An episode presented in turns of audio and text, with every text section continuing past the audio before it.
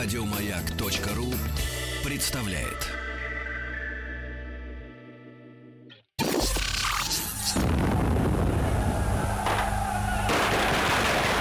Граждане министры Временного правительства, именем Военно-революционного комитета объявляю ваше Временное правительство арестованным. Это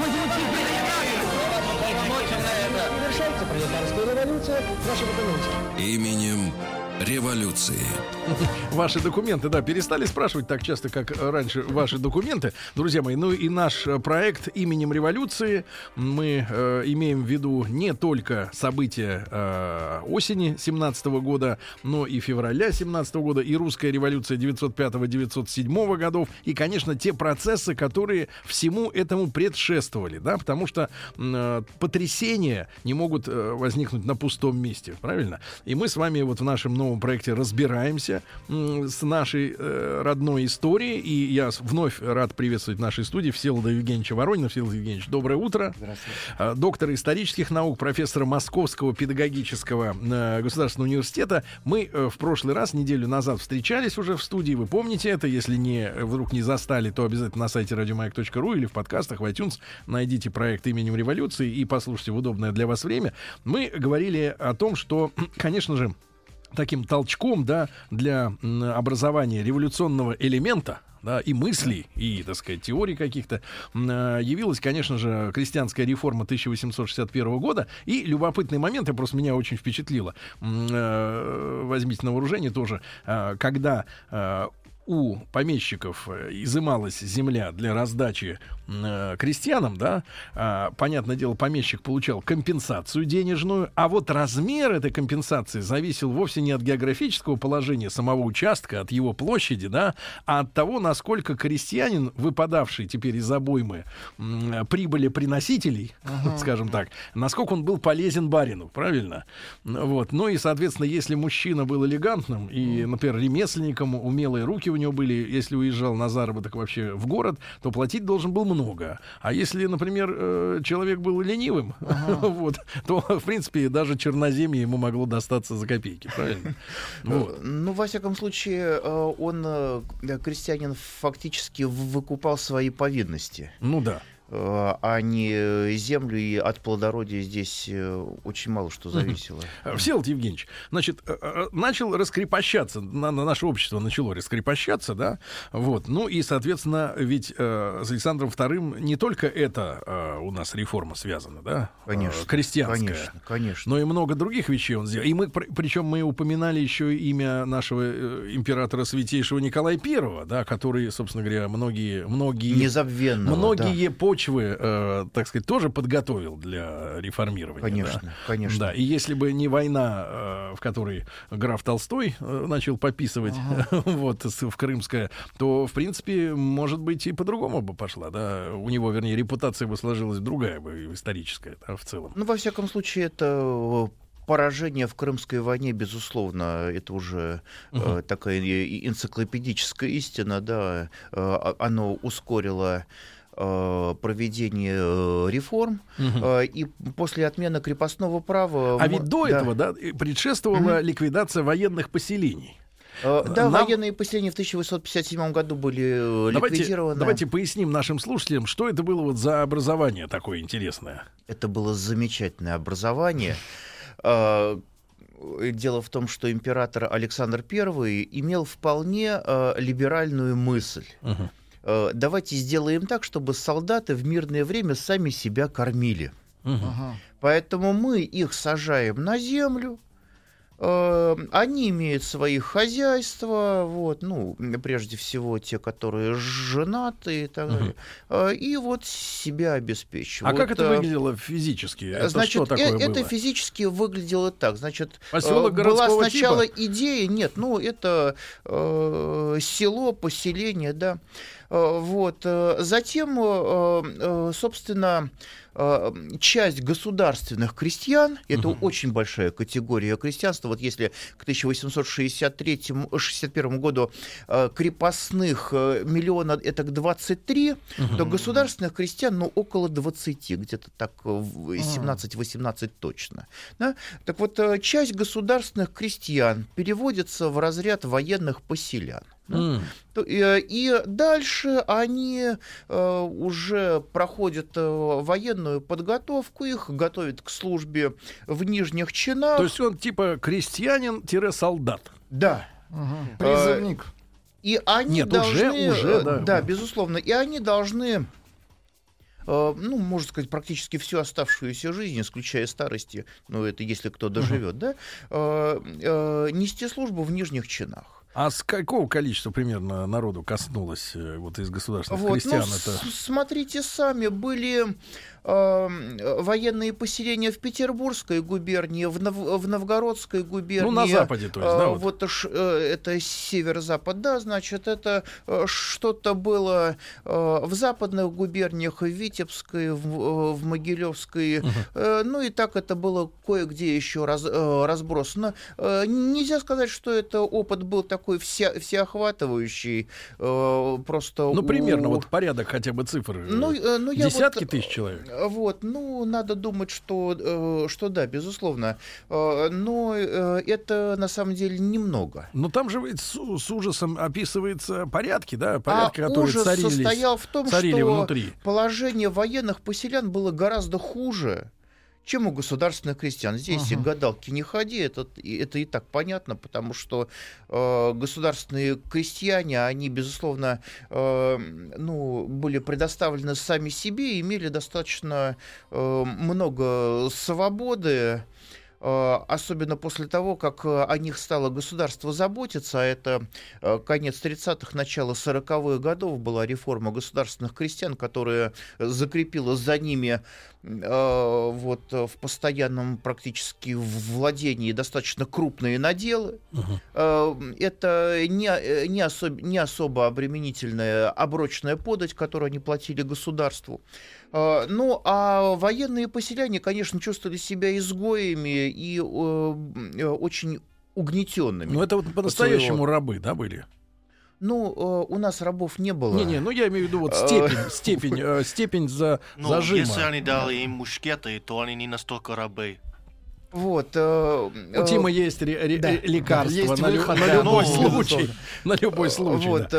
э, здесь надо сказать, что они, э, конечно, были людьми зависимыми, они были людьми более зависимыми, э, чем государственные крестьяне. Вот, это, собственно говоря... Офицеры про... каким-то образом могли распоряжаться их личной жизнью, частной, семьями их, там, детьми?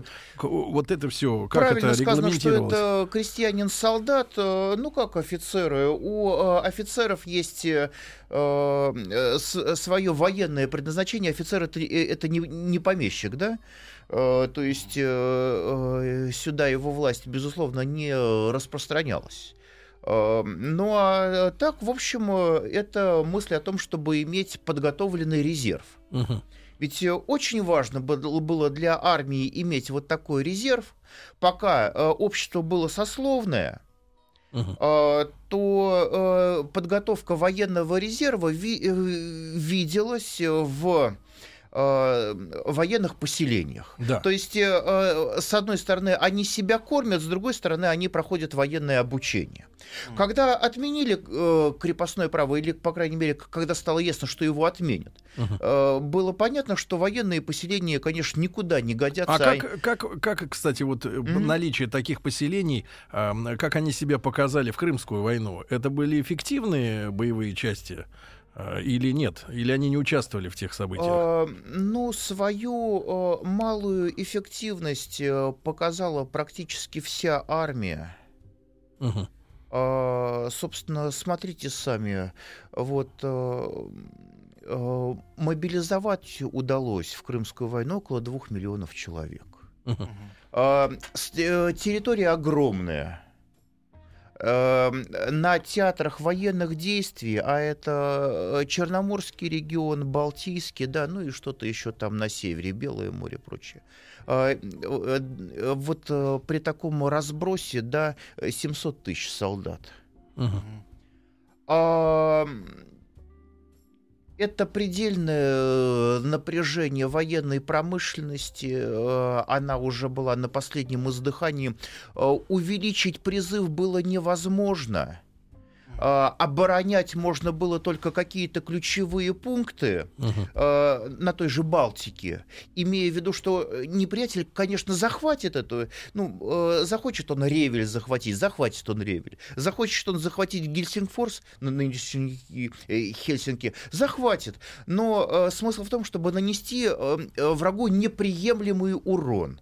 Вот он понесет эти потери и, может быть, брать не захочет. Uh-huh. Да? Ну, вот. то есть страна и экономика надрывалась. Да, да? А, увеличить призыв невозможно, потому что это экономическая катастрофа, это, простите, голод.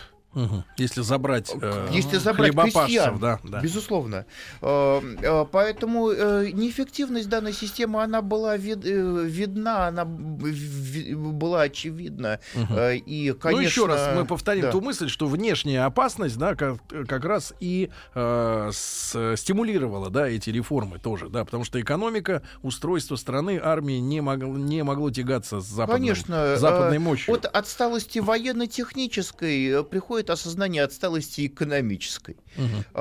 И э, дальше необходимость менять в стране социальный угу. строй. Вот его изменили. Да.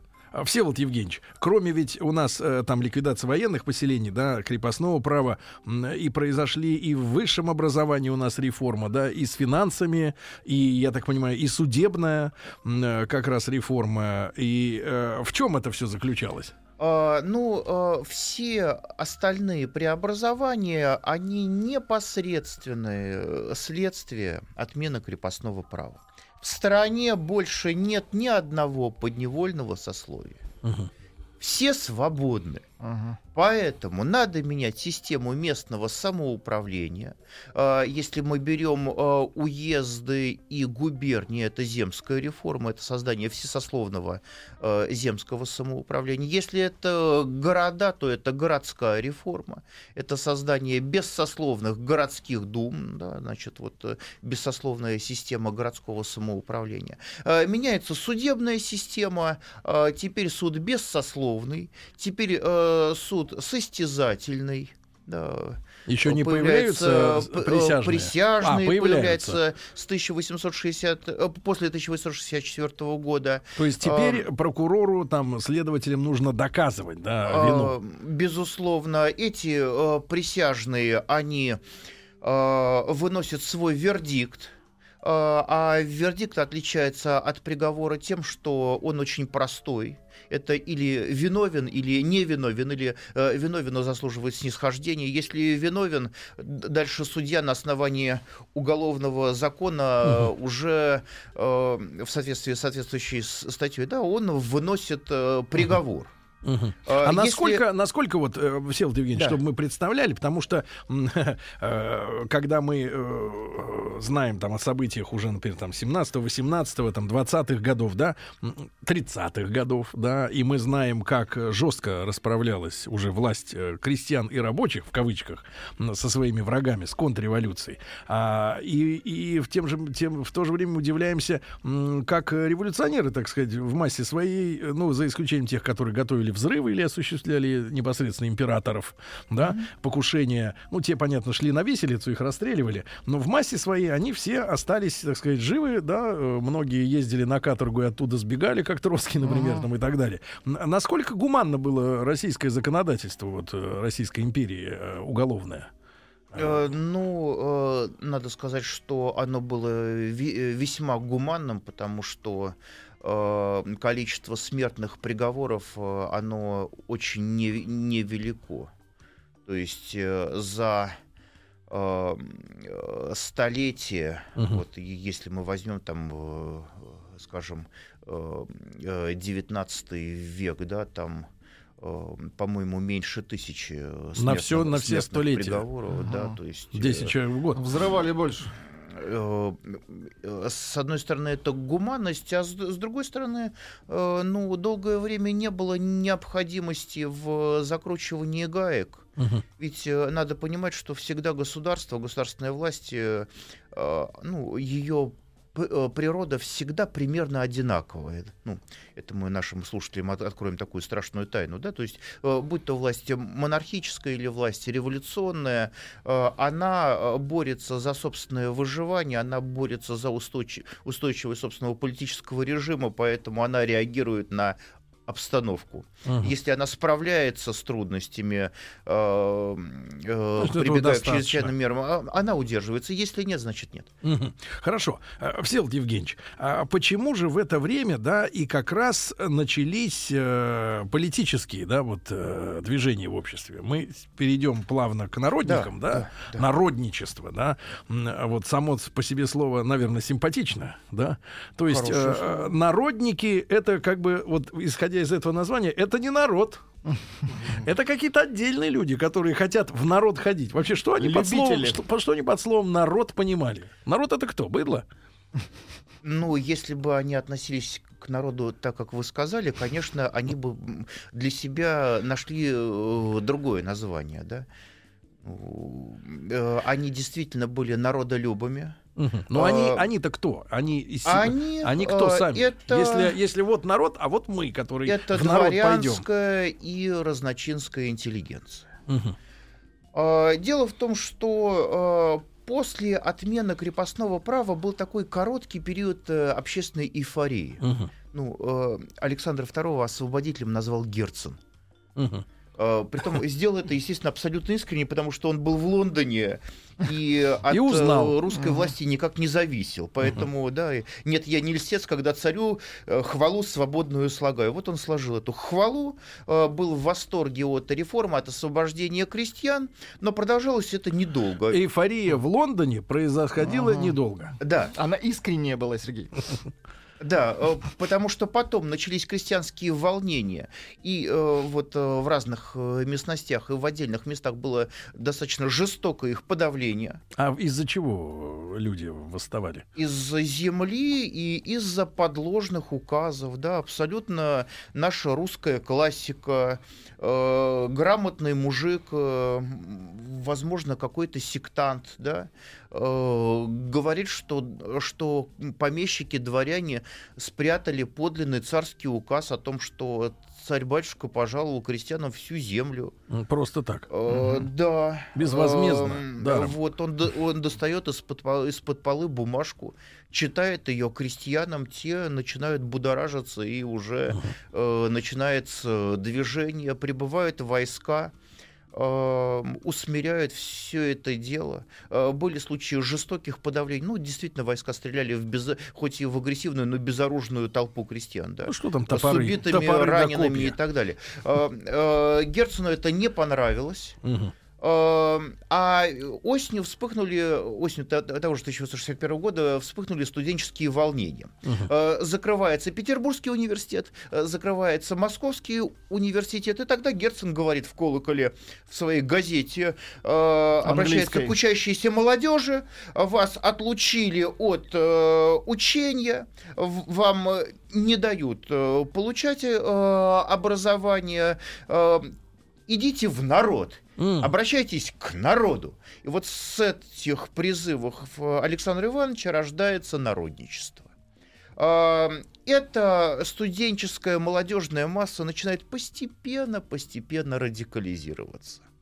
А, Вообще и... надо, надо нам сегодня слушателям да. по пояснить, какие порядки царили внутри университетов. Да? Сегодня mm. мы с вами университет понимаем, что вот этот факультет находится там на, на так сказать, рядом с Кремлем, mm. этот на Воробьевых горах, там то все, пятое, десятое. А тогда ведь, э, я так понимаю, что до революции, например, э, в том же в начале 20 века не всегда полиция имела право войти да, на территорию университета. В принципе, это была такая независимая автономная структура. Да, такой как, как сказать, бы... Э, э, дело в том, что вот эти, вот эти студенческие волнения осени 1861 года, они э, способствовали подготовке нового университетского устава. Угу. который был утвержден в 1963 году, и, и университеты получили самоуправление. А, Конечно, самоуправление получили не все. Самоуправление получила вот эта профессорская корпорация Мгм.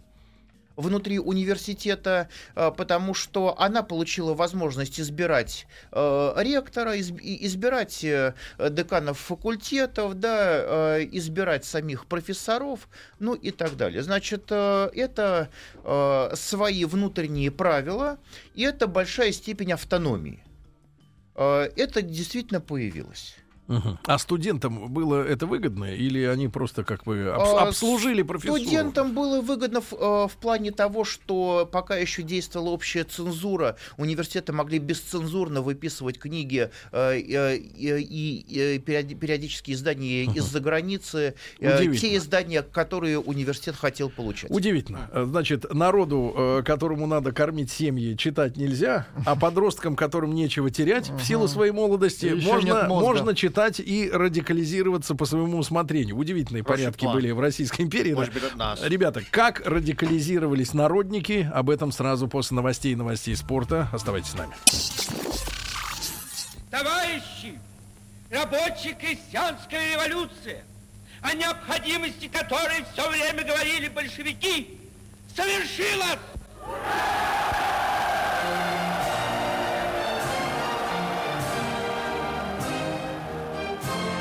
Именем революции.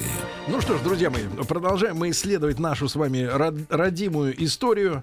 Ну вот. И э, сегодня с нами в гостях, э, в гостях на маяке, с нами с, э, в эфире Всеволод Евгеньевич Воронин, э, доктор исторических наук, профессор Московского педагогического государственного университета. Всеволод Евгеньевич, итак, э, народники, да, слово, которое м, из Англии, правильно, прислал товарищ Герцен, Товарищ Колокол.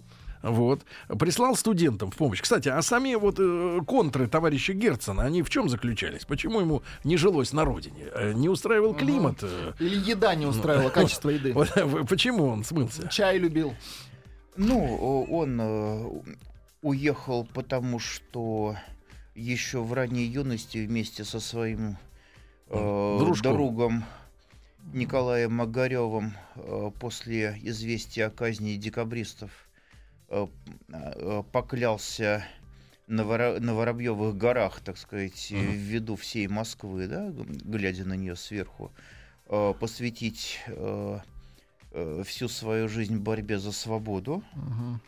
Э, В этом отношении, конечно, Александру Ивановичу надо отдать э, должное. э, Это человек принципов Э, в данном В отношении. отличие от тех, кто пообещал э, в- после избрания Трампа уехать из Америки, он человек принципов, да. Да, да. Э, Вот. И его последующая судьба, конечно, в ней, в ней были разные повороты, но она вполне отражала вот это следование э, данному принципу. Э, э, Герцен действительно искренне, э, во многом, конечно, идеалистически, но боролся за свои идеалы. Евгеньевич, а вот студенческая масса, да, которая бунтовала, э, можно ли там э, себе представить э, нормальных людей, которые туда шли учиться? Потому что Наделенных вот разумом. сегодня, когда я смотрю на студенческую массу, мне становится горько от того, что большинство из них мечтают быть КВНщиками и, значит, прикалываться и зарабатывать на этом деньги. А тогда такое складывается ощущение, что все студенты бунтовщики, все студенты, значит, э, за какие-то Ну, так радикальные меры. КВН это штаб бунтистов, А буддистов, да, Буддистов. Вот, э, э, безусловно, э, радикальным настроением подвержено всегда меньшинство. Мгм, да. Притом меньшинство не э, сколько-нибудь крупное, а такое вот очевидное. Мгм. А Э, состав э, сословный студенчества, он какой был? э, А кто пускали, э, кого пускали туда учиться? Э, Ну, безусловно, если мы говорим об университетах, конечно, э, преимущественные возможности для поступления туда имели дворяне. Это однозначно. И они при этом А, барагозили. Дальше, да, конечно, появляется разночинский слой, Мгм. Э, выходцев из разных сословий, из разных классов населения, которые себе э, пробивали дорогу, но все равно дворяне, безусловно, доминировали. А какова была вот финансовая составляющая обучения вот в университете? Вот в, в том-то и дело, что, конечно, э, была реальная экономическая причина для волнений. Это э, появление платы за обучение и э, рост этой платы. Она А, Плюс э, разные дисциплинарные меры администрации. Э, Ну вот э, волнения 1861 года были связаны с этим. Э, Было среди бунтующих студентов радикальное меньшинство, которое желало, так сказать, повернуть эти протесты в политическое русло. А мы понимаем сегодня, вот при- примерно хотя бы, да, ну чтобы, так сказать, на, на, на уровне кухни, на уровне кух- кух- кухонного разговора, э, стоимость примерно какова была вот обучения э, так, в сегодняшних представлениях? Вы, вы знаете, это сложный вопрос, потому что те э, цифры в рублях, Не которые сейчас мы будем называть, они э, сегодняшней аудитории не скажут ровным счетом Хорошо. ничего. И тогда вопрос совсем простонародный от Владика. Были ли тогда общаги, где жило студенчество? Вот, э, значит, э, э, были студенты так называемые казенно-коштные, Казенно-коштные. то есть это те студенты, которые были на казенном обеспечении, естественно. Это они за успехи? Проживали, кто за успехи, кто, э, так сказать, По э, освобождался по обстоятельствам, да. Были студенты своекошные, которые, так сказать, обеспечивали себя сами. Мгм. И они жили на квартирах, Э, соответственно. Вот, э, да. Э, И э, э, платили за обучение и так далее. Мгм. Э, Так, вот, э, хорошо, да. возвращаясь тогда к призыву товарища Герцена, присланному из Англии, идти в народ, да, а, а что, зачем идти-то в народ? Что надо? А, идти в народ, чтобы нести народу свет просвещения. То есть сами еще не научились Но уже до, кон- до конца свет. свету, э, вот, но уже Да, идти да. учить. Э, ну, ч- э, чему-то научились, что-то знают, э, в чем-то образованы, надо Как они, идти. вос- как они воспринимали вот эти реформаторы, грубо говоря, да, вот эти народники, как они воспринимали народ? Как вот темную массу? Э, мне- Я почему этот вопрос задаю? Потому что э, с детства мне, конечно, говорили о том, что при царе народ был безграмотным. Тогда появляется первый аргумент э, против этого, этой постановы. Скажите, а как они тогда читали вашу газету «Искру»? Если они были безграмотны. Вот, кому она тогда была, собственно говоря, адресована, Но надо газета. сказать, что И вот эти э, все, да, вот Горький мать написал, да, где э, прятали вот эти вот воззвания, какие-то прокламации, да, Сергей, рабочим. а кто том, тогда их читал-то, если все такие наро- дебилы э, были? Среди рабочего класса уровень, уровень грамотности, просто на всякий случай, он был существенно выше, чем э, среди крестьянства. Мгм. Это уже такой принципиальный момент, потому что э, русский рабочий класс образца конца 19-го, начала 20 века, это был очень зрелый класс. А Вот э, э, боль- большевистские рассказы о том, что мы опираемся на самые-самые низы, ну, з- ну, здесь было, была определенная степень лукавства. Э, Грех за это осуждать, потому что политики всегда немножко лукавят. не может Но- быть безграмотным. Безусловно. А, И большевики опирались на так называемую, по сути дела, рабочую аристократию. Это были высококвалифицированные, высокооплачиваемые Такие боевые рабочие. отряды. Это были э, железнодорожники. Э, Это были, так сказать, мощные кадры э, э, фабрично-заводской промышленности. Ну, не те да? люди, которые совсем Вот, волочили э, нищенское э, но существование. Это были не батраки, это были не строители, вот, это были не кустари, это были не какие-то там э, сезонные работяги. Но тема удивительнее, да, вообще? Вот люди, у которых уже был какой-то задел, вот они, а значит... иначе они бы не победили. Вот, то есть вот этот слой, он был весьма грамотный, был очень мобилизованный, хорошо организованный. А чем тогда их, э, ну, и мы, Они конечно, бедствовали, да. Чем тогда их Ленин заинтересовал-то, если люди и так видели, что они живут получше, чем э, Ну, большая масса другого народа? э, так сказать, это борьба за свои права. Сначала э, экономические, потому что экономические права э, всегда стояли на первом месте.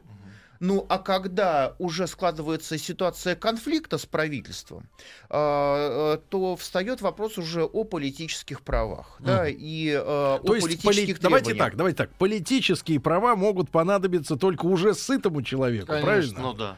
В этом либералы делают га- га- гигантскую ошибку, когда они говорят, что права нужны всем. Сначала вы их накормите, а потом говорите, что у них должна быть А теперь вам потребность. нужны права. Потребность какая-то, да, э, в том. Есть же ступени развития, правильно? Или не кормить, чтобы ничего не потребовали. Это еще стратегия. Да, а что касается народников, э, то они э, имели весьма идеалистические представления о народе. То есть э, у них было некое представление о крестьянине, который день-деньской пашет, э, который э, э, невежествен э, снаружи, я так но вот очень подозреваю, внутри. э, Всеволод Евгеньевич, Да. я подозреваю, что народники, э, по, э, так сказать, по в силу своей отдаленности от народа, наверняка думали, что христиане пашут э, день деньской и в декабре тоже. Вот, потому что на самом деле, вот вот читая, мы каждый день знакомимся с народным календарем, да. Там чуть ли не каждый день какой-то праздник. Ну, как правило, церковный или в таком в славянском пони- понимании, да. И я смотрю, что, в принципе, повод выпить, закусить есть практически Особенно зимой. Каждый день. Многие из праздников сопровождаются строгим запретом на работу. Вот. И я понимаю, что народ, в принципе, не, не, колы, не вкалывал, как, как в наше время в любой стране мира, там 8 часов в день. жатва. 8 часов в день, да. э, От этого, наверное, наша народная привычка, э, значит, летом собраться, сделать, сделать, сделать, а потом расслабиться и нормально... Наблюдать за да, погодой. и как- Вы знаете, как- коротать самое, время. э, э, самое такое печальное вот в этой части нашей истории, то, что э, сами народники по каким-то книжкам имели самые поверхностные и очень туманные представления о народе. Да. И когда они затеяли свое хождение в народ э, в 1874 году, Так им понадобилось Э, чуть ли не 15 лет на раскачку. э, ну, они плавно к этому шли, э, э, то там их стереотипы начали жестко ломаться. Ну, они же прочитали у э, Герцена, у Чернышевского разные интересные мысли э, про ту же крестьянскую общину, как э, ячейку будущего социалистического общества. На самом деле ничего подобного. Э, крестьянская община э, была таким, ну, не самым лучшим, но инкубатором капитализма. Каждый крестьянин мечтал э, иметь свое зажиточное крепкое хозяйство. Частное. А, э, ну, по сути дела, да. А, Значит, э, и поэтому желание, ну, еще один миф, это бакунинский миф, что русский мужик это социалист по инстинкту. Ну вот какой русский мужик социалист по инстинкту эти милые молодые люди и увидели, когда с этим мужиком пообщались. Они увидели, что у мужика совсем другие интересы. А, Они мужику что-то говорят про то, что земля общая, Мгм. земля божья. Ну, ну, ну, ну, это они тоже где-то прочитали, да? А Мгм. мужик говорит, какая божья? Она божья там, где никто не живет. А там, где кто-то живет, где жи- живем мы, там, Мое. Она там она человеческая. М. Э, Вот, э, и вот эти мифы стали трещать и лопаться, когда э, народники, молодые люди, эти замечательные романтики стали говорить, что вот э, эти выкупные платежи, эти подати, они так тяжелые, так много земли у помещика. Да, да, много земли у помещика, да, тяжелые эти платежи нас э, обдирают как липку. Как только кто-то раскрыл рот и сказал, что во всем царь виноват, ну, тут же под белые рученьки. Ну, ты, мил человек, или уходи сейчас по добру, по здорову, или просто от, э, от греха, или сейчас мы полицию позовем, э, или побьем тебя. Ну, вот Мгм. как Или просто уже такое угрюмое, смурное молчание, и э, молодые люди понимали, что э, Не доходит. до не ту тему они подняли. А их цель-то была вот э, тратить свои молодые годы ради чего? А Просто- целей было много. Ну, э, люди разные. Да. А, Одни э, э, шли поднимать народ на, на бунт, ну, начитавшись Бакунина и так далее. Мгм. Э, Другие шли э, вести пропаганду читать э, крестьянам книги, э, образовывать их, чтобы э, лет через 10-20 э, э, на что-то их поднять, на какие-то важные социальные свершения. А третьи просто боготворили эту прекрасную русскую деревню э, и с замиранием сердца То так, туда есть так, шли. фанаты этнокультуры. Ага. Примерно так. И фермерских рынков. Грубо примерно так, да. Э, Поэтому Давайте, товарищи. эта, эта разношерстная публика, вот э, она была вот такая, естественно, это не могло привести к результату. Друзья мои, Всеволод Евгеньевич Воронин, доктор исторических наук, сегодня с нами. Мы говорим о э, плавном э, движении нашей страны к революции. Ну, заодно впоследствии поднимем тему, была ли она неизбежной. Тоже, я думаю, многих волнует. Ну и что за черт Бакунина об этом тоже надо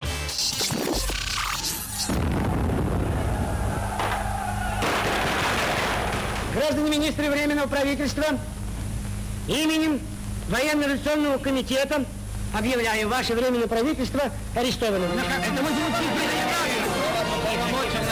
Завершается пролетарская революция. Документы. Именем революции. Документы это можно. Документы граждане у нас всегда в порядке, говорил Фокс. Вот, значит, друзья мои, э, Всеволод Евгеньевич Воронин, э, доктор исторических наук, профессор Московского педагогического государственного университета. Мы сегодня продолжаем разговор о э, революционных процессах в нашей стране, да? Ну и вот э, товарища Бакунина по- пообещал я немножко провентилировать э, нашего главного анархиста, да? И спросил у э, Всеволода Евгеньевича, а что ж получается, что анархизм-то зародился в России, ну, ну в, в уме русского человека фактически, да? Э, Не в России, но в уме русского человека. Михаил Александрович Бакунин это столбовой русский дворянин, близкие родственники которого, несмотря на такое бакунинское отщепенство э, и его э, бегство, иммиграцию, э, занимали очень видное общественное положение. Ну а сам Михаил Александрович, э, оказавшись, так сказать, на отшибе общественной жизни в силу разных э, причин и в силу своего а- авантюрного характера, конечно, э, встал на другие позиции. Э, Надо сказать, что в юности Бакунин был э, членом кружка западников. Э, Вот, э, он был достаточно активным юношей.